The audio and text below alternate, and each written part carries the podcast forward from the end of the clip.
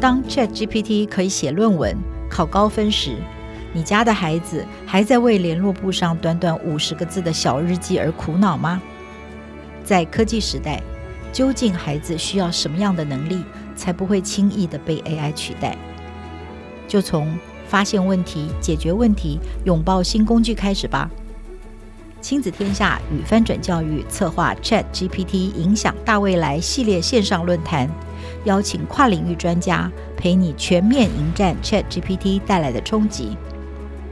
预备未来能力的机会倒数中，我们的最后一场将在五月二十号举行，邀请到佩德国际教育执行长柯佩宁。与畅销书《小学生年度学习行事历》作者、国小资深老师林怡晨联手对谈，题目是在 ChatGPT 后的学习大未来：七个好习惯培养自主学习力。要带孩子找到资源，把知识用出来。报名即将额满，最后机会，尽情把握。活动报名链接就在节目的资讯栏里。亲子天下会员和订户。千万别错过这个专属优惠哦！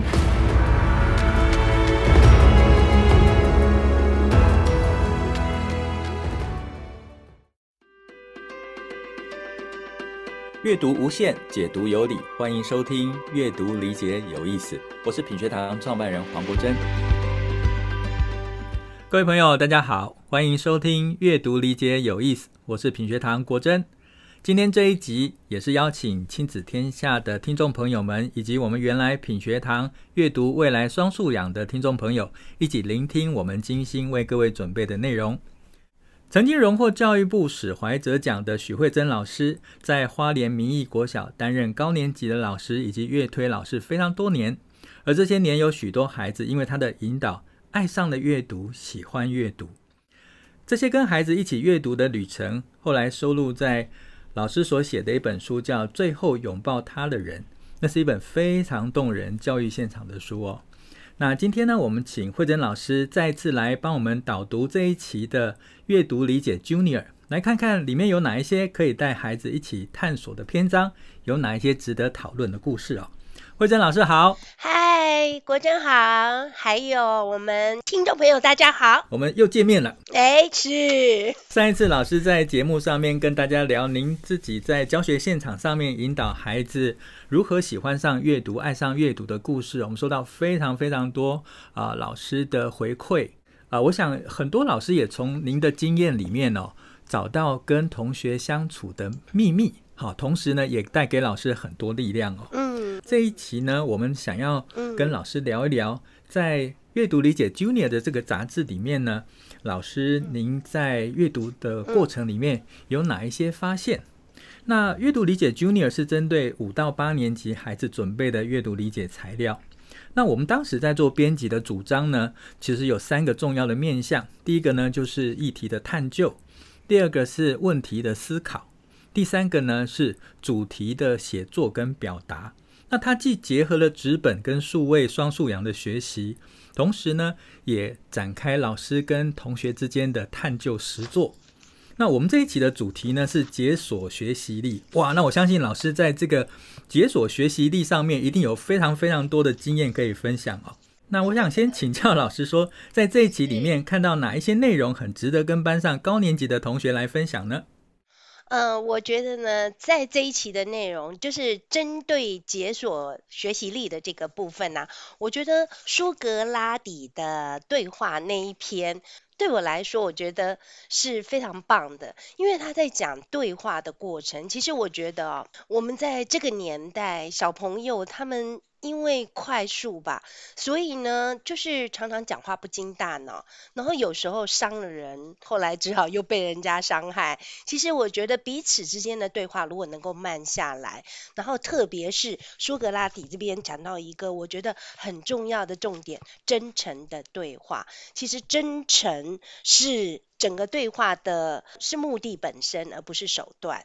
哦，我觉得这个部分其实可以给孩子一些想法。然后之后呢，我觉得很重要的是，呃，这里面提到了一些主题探究的任务。我对其中的第一个任务，我觉得真是太棒了。它上面提到，呃，就是学习保障图，它要我们阅读的孩子去思考说，关于学习，在九宫格里面找出自己关于学习八件非非常重要的事情，然后在这八件里面再选出一件其中最重要的。哦，我觉得带着孩子做这样的思考太棒了，而且我觉得在这一期里面又讲到一个更棒的地方是，这八件事情里面呢，圈出来的最棒的事情是好累，这真的是很多小孩子他们在学习的过程会面对的问题哦，所以我觉得在这个站在孩子的立场去思考，去思考，那我好累了，我到底怎么办？然后从此出发，我觉得其实是一个很棒的引起学习还有阅读动机的部分。诶，那另外一个，我想请老师聊一下哈、嗯。我们在杂志里面其实有几篇专栏，那这里面有一个专栏，我们请到哲野老师啊，写了一系列非常有趣的文章哦。它里面都是关于写作，而那个专栏的名字就叫做“有效不累写作班”哦。那关于写作，我们比较多是听到老师谈阅读，但是读跟写是一体两面的事情。那老师在学校里面如何鼓励孩子写作呢？现在孩子不是单纯说字很多不想读，叫他写字多一点，他也觉得我不想写，而且很有趣哦。现在的孩子，我们说啊，现在的孩子写的不多哈。我都觉得现在的孩子已经开始进入到那种象形文的时代了，就是所有的回复都只要贴图就能够讲完话了，所以他更懒得写。那怎么办？我们的孩子在写作上面，老师你有什么样的观察？还有你在课堂上面有什么设计，其实可以带来一些呃改变或者有好的效果？其实我觉得啊，阅读跟写作。阅读是入口，写作是出口。今天我们如果不写的话，他拿来的那十八般武艺，他到底怎么把它给用出来啊？所以今天写作在高年级相形的重要，我们必须要多写、常写。其实，在我们班刚开始写的时候呢，家长都一直抱怨错字怎么这么多，我就说就给他错啊，错到后来他总会了吧？哦，就是他必须要不断的订正。那我们班每天都要写作，写什么呢？小日记非常的简单，就是联络本嘛，总是有一些联络事项，有家长联络区。那其实那一区我都是拿来写小日记，写个四行就好。你不要小看这每天的四行，他就写一件事，或者是写他那天的心情都可以。然后呢，每天写那四行很重要。一刚开始你不要小看，就那四行也可以错一堆字。然后一刚开始会有很多的流水 账，然后一刚开始就是其实很多的时候家长会介入，因为我的小朋友啊，就有人什么都没写，我就说你就这四行为什么不写？他说我写了被我妈擦掉了，我就说他他为什么要擦掉？他说因为他觉得我写的很烂。那我都跟家长讲说，拜托，在午上这段时间，请把小孩子完全写作，你再也不要插手。你唯一可以做的一件事情，就是帮他挑错字。你甚至错字也不用挑了，通通我来。那你唯一要做的事情，就是帮他盯着他有没有订正，因为我订正我一定会打蓝勾。你知道，小孩子都会错时候的后，已经的已，而这个写了一百次的还在错，我就让他写一百次。然后错到后来，他也会渐渐不错了。这是每天的小日记。那从小日记还有一件很棒的事情，就是我都知道我们班发生了什么事情，霸凌的事情，什么小事大事上面都会写。对，然后家长也可以知道。呃，我的家长说，我的小朋友给他们签联络本的时候，还会把小日记遮起来。说老师说，这没有你的事，你只要签名就好。那我就跟家长说，你们相信我，就是小孩有任何问题我会跟你说，但是你必须要让他先熟悉文字。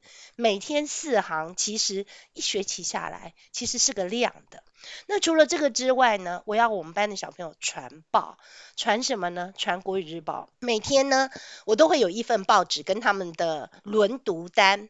那轮读单就是，呃，他要在他自己那一行的名字哦，旁边会有一个空行，你就至少写个两三行，在那一份报纸里面，他最喜欢哪一篇，原因是什么？那其实。第一个在那个轮读单，因为全班人都在上面嘛，那你知道他们因为写给的不是只有老师看，所以他就觉得那写的太烂的话，那这样他怎么做人？所以这个是有同侪压力的，而且他们还会互相讨论啊，为什么你喜欢那一篇？然后他们会说楼上的楼下的怎么样？哦，就是这个传报也是每天的写作。那传报他不止他写，还有他读，还有重点是我也要家长签名。我一样跟我家长强调，他写什么，请你不要过问，这个都交给我。然后，所以呢，家长他也可以去看到哦，别的小孩是怎么写的，然后他也可以去观摩哦，别人是怎么写的，老师会给他盖章，就是每一天我都会收回来看嘛。那他那一天呃写得很棒，我就会给他盖章。呃，其实我觉得这个是我们老师，我觉得很值得。给小孩鼓励肯定的地方，你盖章你又不用钱，那你就给他盖一个章，他就好开心了。然后有些时候我就跟他们说，这写的太好了，盖一个章没有办法表现我对你的敬意，我给你三个章。然后他们就哇，那我就觉得这三个章对我来说实在是没什么。所以事实上就是每天的传报，他就每天看的国语日报了。他自己写的时候，他会。很想看别人的，而且重点是别人还会跟他有对话。哦，所以我觉得这个传报也是我们每天要写作的地方。还有他们每个礼拜，我有一个学姐学妹班，就是今天我是五年级的时候，我六年级是我的学长。哦，然后他们我给他们配对，一号对一号，二号对二号，他们要写信给学长姐，然后学长姐会给他们回信，很像以前我们的那个小天使小主人呐、可是他今天写信是真有其人在那个地方的，然后那个人也会给他回信。那这个时候，事实上他是真的在跟一个人讲话，只不过说他用写的，而且那个人在文字的后面。我在学期末。呃，大概在 Christmas 的时候，都会给他们办一个见面会。然后那时候，你看他们在见面的时候，你觉得好好笑。对，就是这是他这个学期以来通信的人。然后这个时候写作对他来讲，是真的有一个对象在聆听他。那他心里面有些什么事情，对方也要学着回应他的。哦，这是写信的部分。还有。我们班要投诉呢，你要写投诉单，你就一直告他怎么样，他怎么样，然后讲完人就跑了，那我到底要处理什么？所以我就说，你可以投诉，那你就写投诉单。你就告诉我他干了什么事情让我觉得很生气，我一定要跟老师讲。其实这些都是诉状，不也是一种写作吗？谁说写作一定要写作文呢？然后，所以他诉状来了，我就会处理。然后那个被投诉的人，哎，你是不是真的干了这回事？有，那你就写个反省单。然后还有写个道歉信，这些都是作文，就是其实作文本来就是在我们的身边嘛，就是我们尽量让他们有很多处理文字的部分。其实，在我们班的小朋友，他们写作的机会很多，就是光是这些事，就是每天都要做的事，还有作文课。啊，那作文课的部分，基本上我不见得让他们每次都是写篇章作文，很多时候我会让他们创作小书。那一本小书的创作，其实就是现在很简单的，我们都会做一种折页书，大概就是除了封面封底以外，里面有三个跨页。那其实一个跨页就是一个段。那就从这三段落里面，那你就是组织成一篇文章了。像这种小说的创作，我大部分会有一些，其实啊，每一位作者都是最好的老师。当我们还没有内涵的时候，我们就跟前辈借光嘛，就是那些已经写出很棒作品的人，我们就仿作。其实很多写作都是从仿作开始。对，那就是，嗯、就是我们就从一些书里面，然后让小朋友说，哎，我们就可以以这样的模式仿作我们的书。我的每一届学生都会写一首诗，叫《勇气》，那我就会用《勇气》那一本书来跟小朋友聊。那你知道《勇气》那一本书，我觉得那个作者太棒了，他讲出的勇气都是我们这些小学生会面对的。勇气是当我听到大八卦。我答应不讲出来，然后勇气是当我有两片饼干，我忍住只吃一片，然后然后勇气是在必要的时候说再见。哦，就是它有很感性的部分，也有很生活的部分。然后之后我会让小朋友讲讲，那属于你的勇气是什么？然后因为那本书总共里面有三个跨页，我就要讲六个勇气。那这个勇气加起来就是一首诗了。哦，那所以事实上，呃，因为那个作者的引导，所以他知道他的勇气可以不用那么勇敢，一定要是去打火英雄啊、太空英雄啊，才叫做勇气。只是说一个再见，这个也是需要勇气的。对呀、啊，说再见超需要勇气的。刚才老师举那个勇气的例子，好深刻哦。他如果能够把自己认为的勇气讲清楚。然后勇敢的把它表达出来，这也是需要勇气嘛，哈。那他就可以去讲什么叫做关心，他就能够再延伸出去，试着去思考什么叫做朋友，他就可以有很多不同的思考的面向跟深度，就要这样逐步的发展出来。是，所以其实他们真的必须要除了读之外，他们也必须要写，因为只有在写的时候，他才在整理自己，那么属于他自己的勇气。我很喜欢看我学生写这篇文章，这是我历届的学生都会写的，因为我从勇气，从他们每一个人的勇气，我不只认识了他，我也认识了他的家人，我也认识了他眼前面临的是一个什么样的困境。哦，我觉得这本书，呃，不只对我学生很重要，对我也很重要。对，太棒了！我们今天又多了解一本书，可以介绍给孩子们哦。所以我刚才稍微整理一下老师所提到的关于写作的方法，我也为各位读者稍微整理一下老师刚才所提的几个写作的练习。第一个呢是小日记，那第二个呢是传报。而且在传报的时候呢，可以把自己在读报上面的一些看法呢写下来，然后善用同才之间的互相的这个呃压力哈，不是压力，实际上是同才的讨论啊，然后让这件事情变得更为有趣。那再来呢，就写信啊，例如像以前我们所玩过的那个游戏，就是小天使的那个小天使小主人，对，天使与主人的游戏。好，那再来很有趣呢，就是如果你要。跟老师报告哪一个同学怎么样？不要用口头报告，请写投诉信。所以他必须记投诉单，对，继续呃记呃这个呃巨细靡遗的把内容前因后果，然后很有逻辑性的讲清楚啊，这是一个蛮好的训练的哈。因为他们以后要法院告人也得这么做，毕竟学校这个小社会，所以未来社会会发生的事情，在班级上面都有可能发生。那当然是啊，呃，这个反省书哈，自己的这个反省书也是另外一个练习。那当然作文课很棒，作文课就是更有计划的，更有呃主题性的，更好的设计，让同学能够透过。他阅读的文章，甚至去模拟另外一个作者所写的东西，然后转化成为自己想写的内容。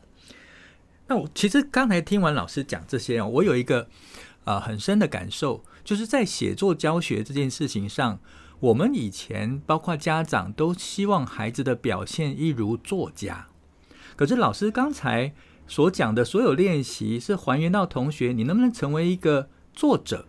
这个作者只是把你自己心里面想说的话，让他清楚的透过文字给，哎，表述出来，用文字把它讲清楚，就先做到这个程度就好了。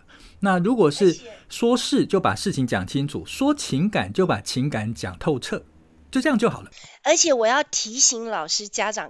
拜托你们，可不可以不要用叫他们一直用四字成语？他们常常因为优美词句卡住了。对，加美加美词句，对不对？对，而且他为了那个优美词句，他用尽心机，就搞出来的文章很奇怪。比方说，哎呀，他出去旅游回来，累得奄奄一息的睡着了，类似像这样子。还有五年级了，我要面目全非，重新做人，因为他去查成语，哎。就是面目全非嘛，就是从全部改头换面那个意思，就是他只会就字面的意思，然后硬把那个四字成语插进去，所以他一直搞这个四字成语，搞到他他写作很累，我读的也很累啊。所以事实上，我觉得我们也要提醒家长跟老师，加演美句哦，现在还不是我们强调的重点。他写得出东西来，就给他拍拍手先。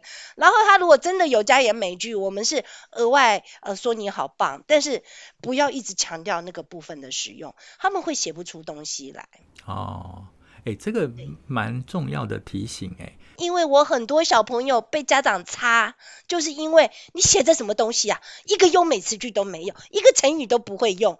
我就跟家长说，你们不要管这个好不好？拜托。所以我相信，不止花莲的家长，台北家长肯定也是。我这边跟老师分享一下，其实有一次我们在录 podcast 的时候，是我自己谈我的写作经验哦。那我父亲其实在我很小的时候就说，不要用成语。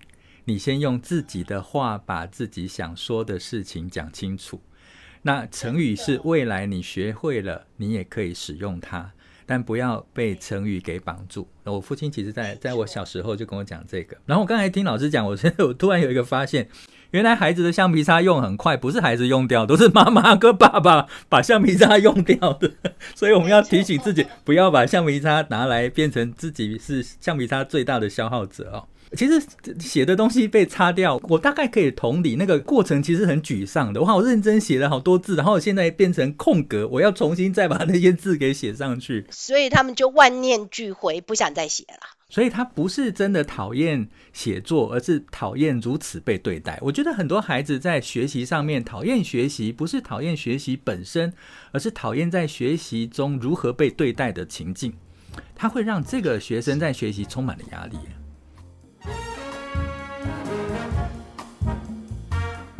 老师，其实还有两个问题哈。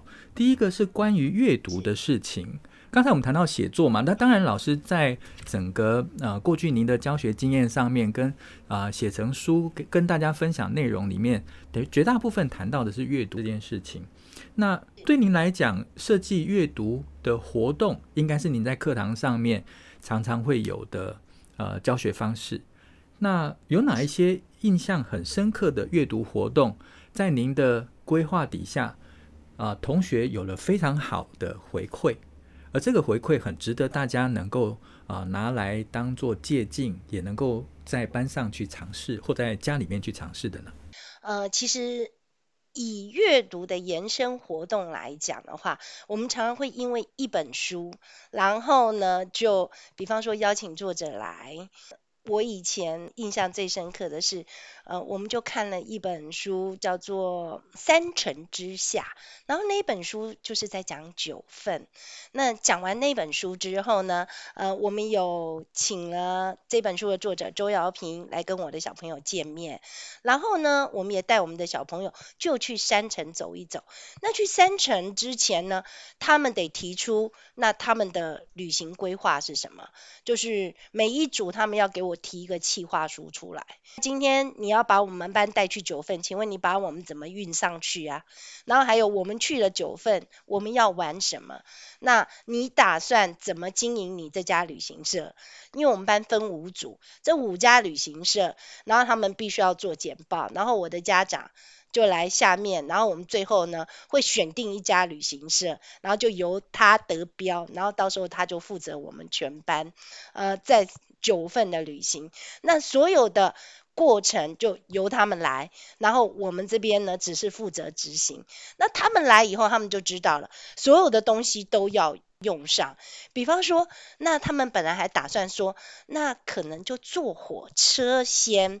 那坐火车呢？那我要他们提预算呐、啊。然后呢，我们班小朋友的那个设计很奇怪，他说呢，我们要先去树林，然后呢再去坐火车，要坐到瑞芳。我充满了问号，你为什么要把我们全部运到树林去，然后再去坐火车到瑞芳呢？他说，老师，时刻表上面树林。要坐火车是树林开始啊，我就说同学，树林叫起站好吗？不是所有的火车都一定要去树林才能够出发呢。那所以你看，我们在教火车时刻表，我的学生居然不知道，我可以从台北出发就好了，不要去树林。那今天如果没有他们的执行，我们不知道他们的盲点在这里。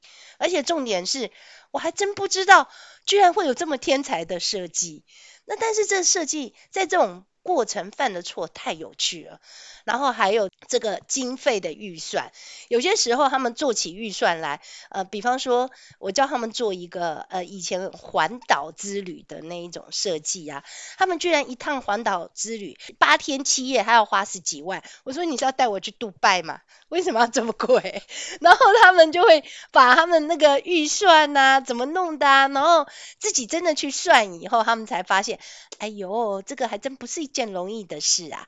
然后还有整个行程的规划，然后真的让他们来一次，我我是觉得说，这过程里面，其实我们知道，有时候当我们读完一本书，要去那个书发生的场景，其实很多旅行不也都这样吗？像中国大陆，我知道他们还有设计一种旅行叫《西游记之旅》，他就是把《西游记》里面的每个场景，什么火焰山呐、啊，什么女儿国啊，到底对应在真实世界的哪个地方，把它给摆出来。那所以在我的班级里面，我会这样子处理。然后在学校图书馆里面，我的阅读活动原则上。都是跟着专题书展走。我每个学期一定有一个专题书展。那个时候解忧杂货店很火的时候，我们就有一个解忧图书馆。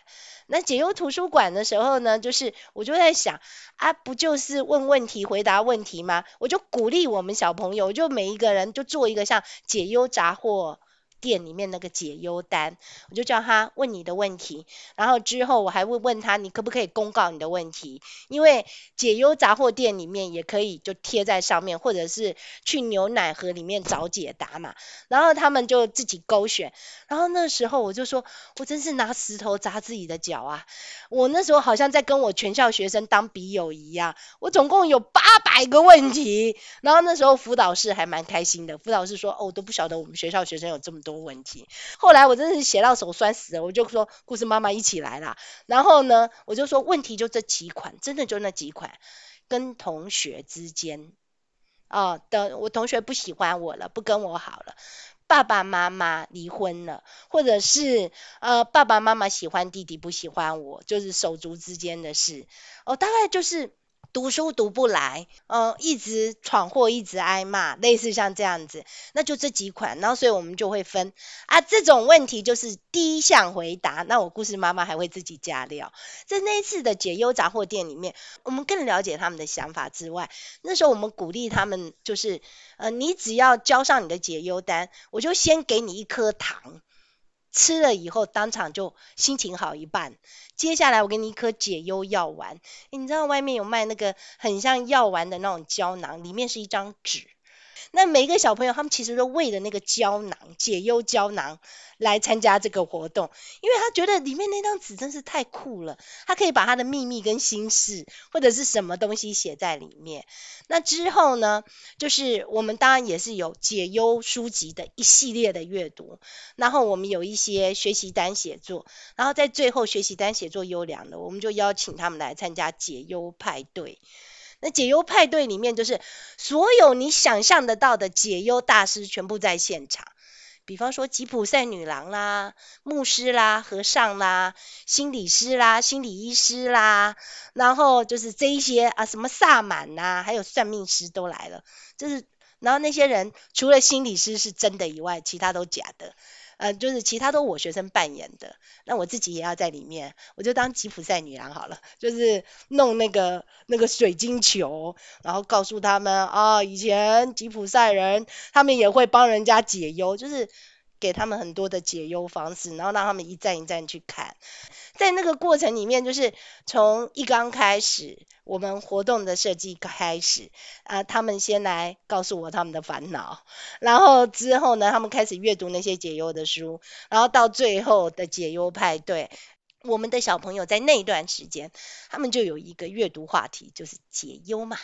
哎，你读了什么？我读了什么？其实有些时候，我们学校就是要利用图书馆给小朋友，就是处理一下这些阅读方面的，让他们有一些阅读的谈资。啊，你读什么啊？我读什么？我们总希望可以有一些相较于流行文化之外不一样的谈话内容。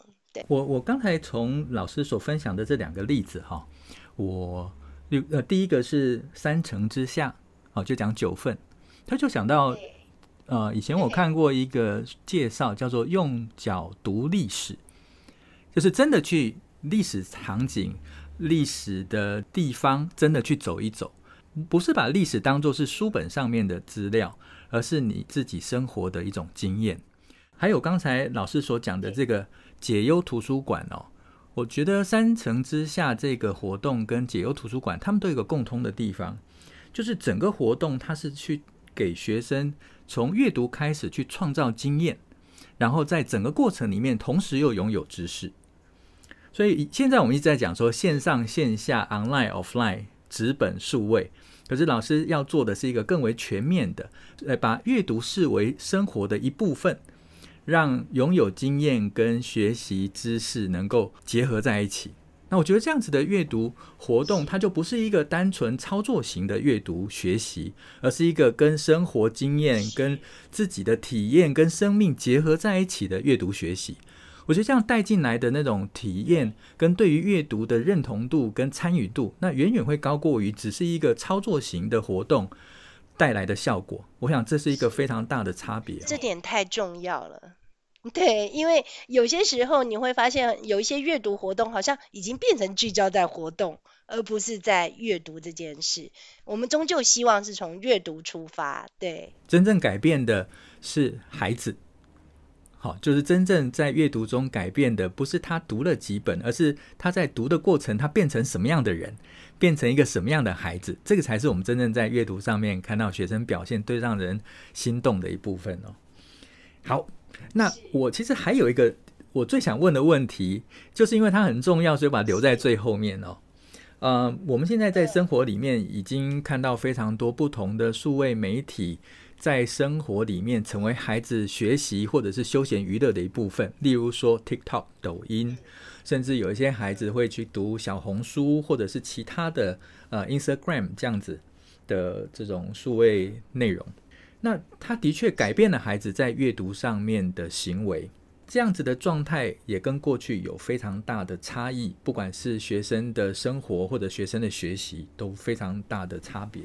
您会怎么去做出调整？我所谓的调整是需要去禁止它吗？或者是我还是接受它存在？但是你会如何去引导孩子看待这些新的数位媒体跟里面的内容？然后还要去对比，甚至能够引导孩子再进入到过去我们所熟悉的阅读情境跟场域里面，你会怎么做？呃，我觉得呢。以 TikTok 像这样子的平台来讲，其实这些小孩子他们就觉得那个东西就是好玩嘛，就是好看嘛。而且呢，现在的孩子跟我们那个年代不一样，他们喜欢秀。那既然我们禁止不了他的，是不可能的，禁止不了我们就加入他。那我们是不是让阅读这件事情也让他上平台呢？比方说，我之前呢帮花莲县文化局设计了一个少年选书师的活动。那我们的选书师就是用三分钟的时间聊一本书。文化局呢就是给他们非常高的规格，也寄出非常高的奖金，就是鼓励这个世代的孩子，他们就来聊一聊他们的书。我们从刚刚到现在，我们也一直不断的提到，其实呢能够。讲出来，能够有一个有品质的对话，是一件多重要的事情。那既然我们来到了这样子一个资讯平台，必须要让自己上 YouTuber 变 TikTok 的一个呈现者的话，那我们为什么不把阅读就直接跟这件事情来结合？那个时候，其实我们的少年选书师就是上个礼拜六。才刚进行完毕，一个孩子三分钟，你知道在三分钟里面聊完一本书，其实对每个上台的孩子来说都是一个非常大的挑战，非常有。但是呢，太好看了，就是你在那个时候，你听到哇，这个人读这本书，哇，那个人读那本书，哇，你怎么有办法读那本书？哦，在那个时候，大家聚焦都是在阅读室上面的，还有他怎么样在这三分钟里面这么短的时间内把。这一本书的精华，然后讲出来，而且因为你讲出来，而我想看，这实在是一个太不容易的功夫了。你阅读啊，我们还是希望你阅读。那么我们就用另外的方式，我们不要再办什么心得比赛了，我们就来一个 TikTok，不然来个抖音选书师的比赛，我们就短短的时间，然后你呈现一本书，然后像在我的教学里面，我当然我的学生读书报告少不了，但是我也有一些不一样的形式，比方说，你知道现在有一种戏剧方式叫做一人一戏剧 （playback），playback 它就是说邀请一位观众讲一段他。很想分享的故事，然后下面可能有五个演员，然后他们呢就把你刚刚讲的那个故事，一个人一句话，然后一个动作，然后把。你刚刚讲的故事，把它演出来，然后这从头到尾的过程也只不过一分钟。然后那时候我就让我们班刚好在课文里面讲到八岁一个人去旅行那一本书，因为那个是一个绘本，所以我大概就可以全班就读给他们听。然后之后我就叫他们，你们的读书报告就是 playback，一人一句话。把它演出来，对，那这个他要演哪一句话，演书里面的哪一个人，要怎么样的呈现才能够更能够感受到那个故事的原貌？这是一个合作创作，那所以事实上他更要读得很通透，他才有办法 playback 把它呈现出来。所以我觉得，既然我们已经来到了呃这个所谓的抖音时代的话，那么大家就一起来动吧，我们就把文本。然后让他们用动态的方式，或是讲，或是演。我们更需要结合我们大家的力量，然后让这些青少年觉得阅读是一件最酷的事情。就是今天他手上有手机一点都不酷，今天他能够站上台去，拿着你的简报笔，然后呢，就你的舞台跟大家聊一本书，那才是最酷的事情。我觉得这些小孩必须要被看见，然后当他们被看见以后，大家就觉得哦，这么厉害啊，那也许全民就一起来了。这样子的活动值得更多。比方说品学堂啊，亲子天下啊，大家结合在一起啊，来一个台湾的抖音选书师大赛，我觉得就让大家一起全民拼阅读，这样有什么不好嘞？这太有趣了，这个抖音的讲书大赛，对不对？这的确是蛮有趣的，蛮、啊、有梗的、哦。既然大家要抖，就阅读也一起，来抖吧。对，不能够拒绝它，那我们就渗透，甚至去颠覆它，由内而外的改变他，对不对？哎，这个是一个蛮有趣的想法，我觉得这个真的我们可以来讨论看看哈、哦。那刚才老师的这个方法其实充满创意，因为我是两个孩子的父亲哦，我大儿子跟女儿两个人，一个现在是国二，一位现在是小六哦。那关于抖音呢，他们不太有抖音，因为他们手机上面没有抖音，但是他们会从网络上面看很多 YouTube 的一些影片，他们也是会看这些影片。那也我的做法也是跟他们一样，就是不是拒绝，而是那我就共同参与嘛。那参与什么呢？我们在纸本上面呢，会有期待亲子共读，对不对？那我们在这个 YouTube 的影片上面呢，我们就会亲子共赏。他们要负责选东西给我看。好，那这些东西呢，一方面是他们感到好玩的、话题性的、流行的。我其实也借这种方式去了解他们现在年轻小朋友在流行什么事情，关心什么事情。那另外，他们选给我的影片，我也可以在看的过程里面，有些很好笑，但是我也会提醒他，诶，这有点偏见呢。他为什么用这种方式来当做是一件好笑的事情？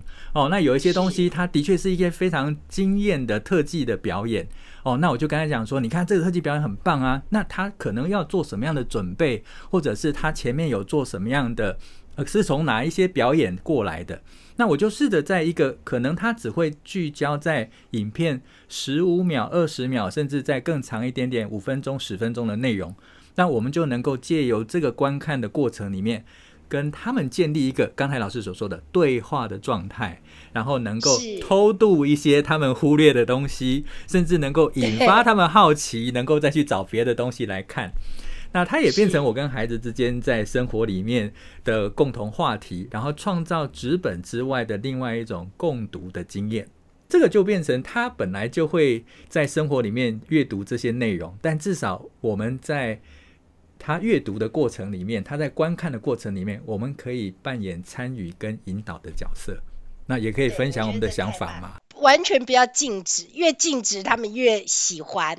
哎、欸，而且他们会改变哦，他们觉得说，哎、欸，爸爸上一次讲那个很危险呢，哈，或者是爸爸上一次讲那个东西，对啊，人家是做了很好的计划，所以我们现在做什么事情也要有好的计划。所以其实我们在跟他沟通的时候，也在慢慢的潜移默化在影响他们看待事物的眼光，或者是想事情的的这种想法。是。哇，诶，每一次跟老师聊天，总觉得时间很快。那我们又有很多事情想要请教慧珍老师啊、呃，听听他的经验，给我们一些呃宝贵的建议哦。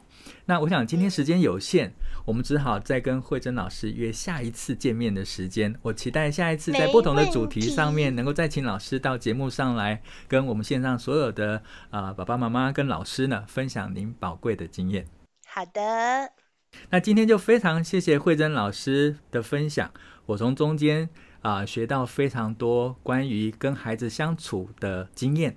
那我想这些都是我们期待在节目里面透过老师的分享，能够融入我们的生活，也改变我们跟孩子之间，或者是能够创造跟孩子之间更多互动跟相互学习的呃体验哦。